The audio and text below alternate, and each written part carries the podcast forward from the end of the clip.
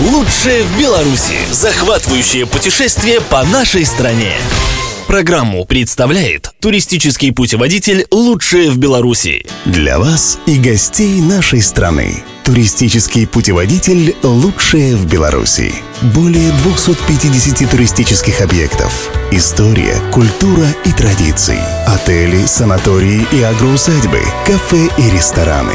Лучшее в Беларуси в одном путеводителе. В местах продажи печатных изданий. Информация по приобретению Волком 632 44 40. Яркие впечатления, живописные пейзажи, незабываемые путешествия и селфи, которые удивят ваших друзей, возможны без виз и долгих перелетов. Меня зовут Валентин Середа. Я расскажу вам о невероятных местах, которые можно увидеть в нашей стране. Это Лучшее в Беларуси. Сегодня Гродно и Новый замок. Гродно – город вдохновения. Ни в одном белорусском городе нет такого количества уникальных памятников архитектуры. Эти произведения искусства, застывшие в камне, так и просятся в кадр. Смиритесь с тем, что вы будете много фотографировать в Гродно. И это понравится не только вам, но и тем, кому вы покажете эту красоту. Итак, новый замок находится совсем рядом со старым, на той же замковой улице. Построен новый замок был на соседней возвышенности в середине 18 века. Его возвели в стиле рококо.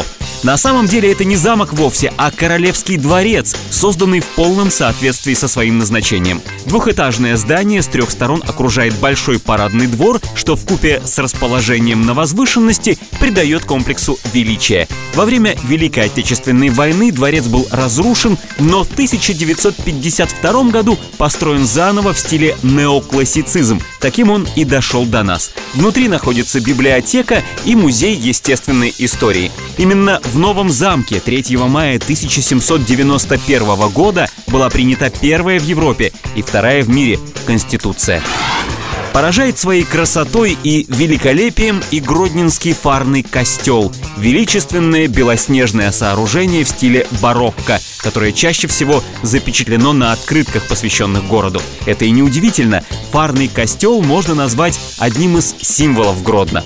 Кафедральный собор святого Франциска Ксаверия, как официально называется это сооружение, построен в 1678-1703 годах и сейчас является одним из трех храмов в Беларуси, носящих титул «Малая базилика».